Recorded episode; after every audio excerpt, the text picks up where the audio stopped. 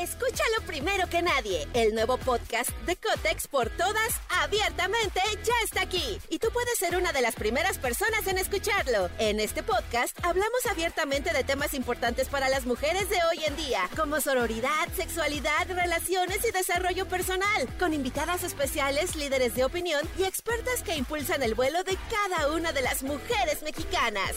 Sintoniza a Cotex por todas hoy mismo. Vuela una, volamos todas.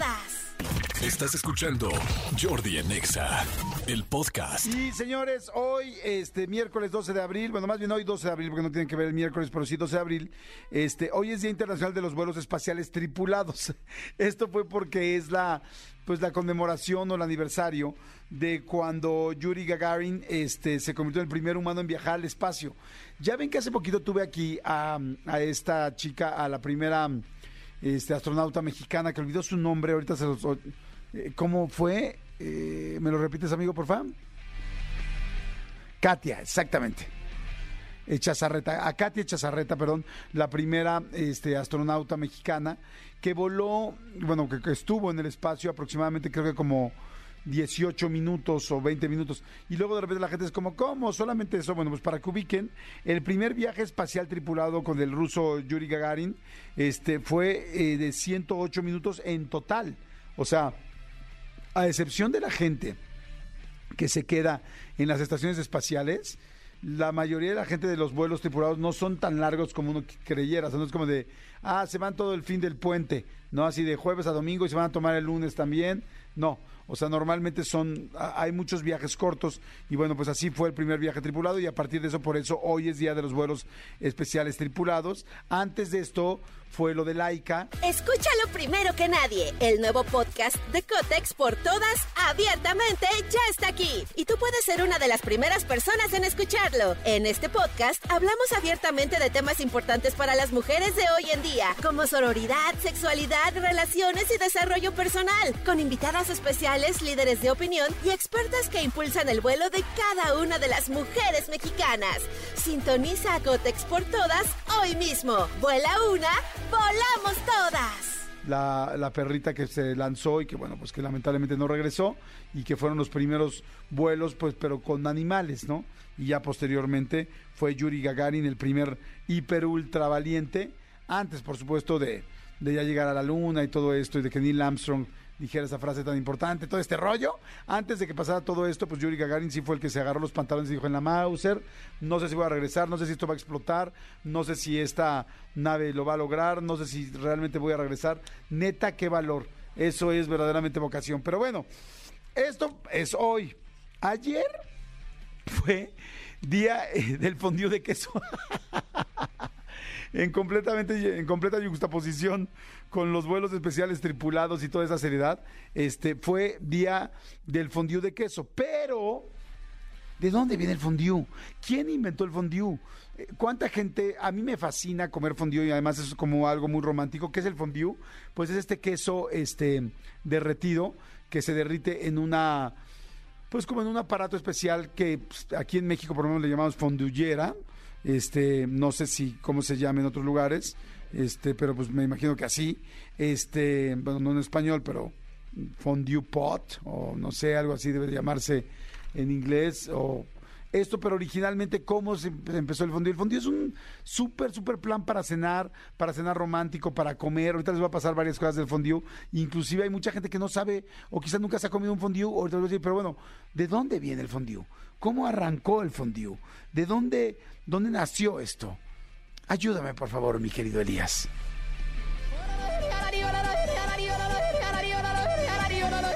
Qué bonito. Qué bonito.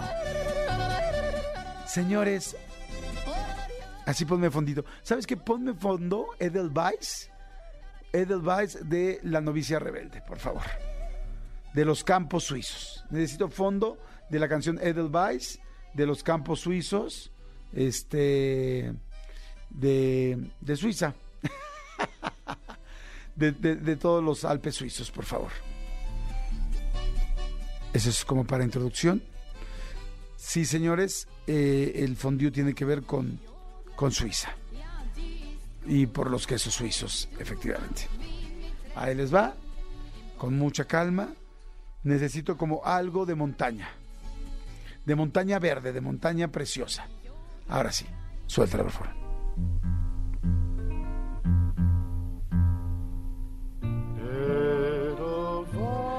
Imagínense ustedes las montañas de Suiza, las montañas de Francia.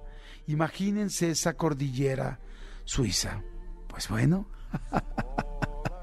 sí, pequeños compañeritos que escuchan el programa, es ahí donde nació el fondue. ¿Por qué? ¿Por qué ahí? Porque es donde el queso es uno de los alimentos más arraigados, más cercanos, más necesarios en la canasta básica de todos los pastores. Sí, pastorcillos. Pastorcillos que ¿qué hacían? Pues lo que hace un pastor, pastorea. ¿Y a quién pastorea? A sus pequeñas ovejas, a sus cabritas, a sus, cabro, a sus cabras, a sus cabrones. Hay cabras más, más canijas que otras. Esas son las más cabronas. Puedes tener de repente un rebaño de 100, de 200, de 500 cabezas. O puede ser un pastorcillo de los más pequeños que apenas tiene tres o cuatro ovejas. Pero ovejas que quieres, porque son tu sustento. Pues bueno, por ahí, por esas montañas verdes, por esas montañas donde el rocío todos los días hace un manto precioso de agua con un olor a libertad. Es ahí donde los pastores caminaban poco a poco. ¿Y qué es lo que llevaban en sus morralitos? sí, morrales suizos, evidentemente, hinches morrales caros. Pero al final, morrales, ¿qué es lo que llevaban? Un poco de pan masa madre, porque ya existía el pan masa madre, y un poco de queso. Resulta que cuando el tiempo se ponía muy frío, porque estamos hablando de Suiza, Suiza, de Suiza y Francia, donde hace un chorro de frío, calentar el queso podía lo más fácil de comer, porque luego pues sí se ponía el queso por más fino, por más que tuviera especias, por más duro, especial o sí, fino que fuera el queso, se ponía bien pinche duro. Y entonces lo asecaban a los fogones a los fogones exactamente para que se para que se hiciera un poco más suave. Pero resulta que alguna vez poniéndolo en una de estas pocillos o pues sí, pocillos de metal donde ponían el queso para que se hiciera menos duro, se les pasó de tueste. ¿Sí? Se les pasó de tueste y entonces se empezó a derretir el queso, que es bastante fácil que lo haga. Y entonces empezaron a ver que sabía bien y pusieron el pan acercaron el panecillo, le dieron como una nalguita cucharadora, como de, como cuando le ponemos mayonesa al, al pescado, así de, que le das nada más una pinche nalgadita así, órale, que agarras y haces un taco de pescado, y ¿cómo le pones? ¿Le pones un chorro de mayonesa? No, le pones una nalgadita de mayonesa. Pues hicieron lo mismo con el queso y con el pan. Y resulta que dijeron, ¡uh, la, la!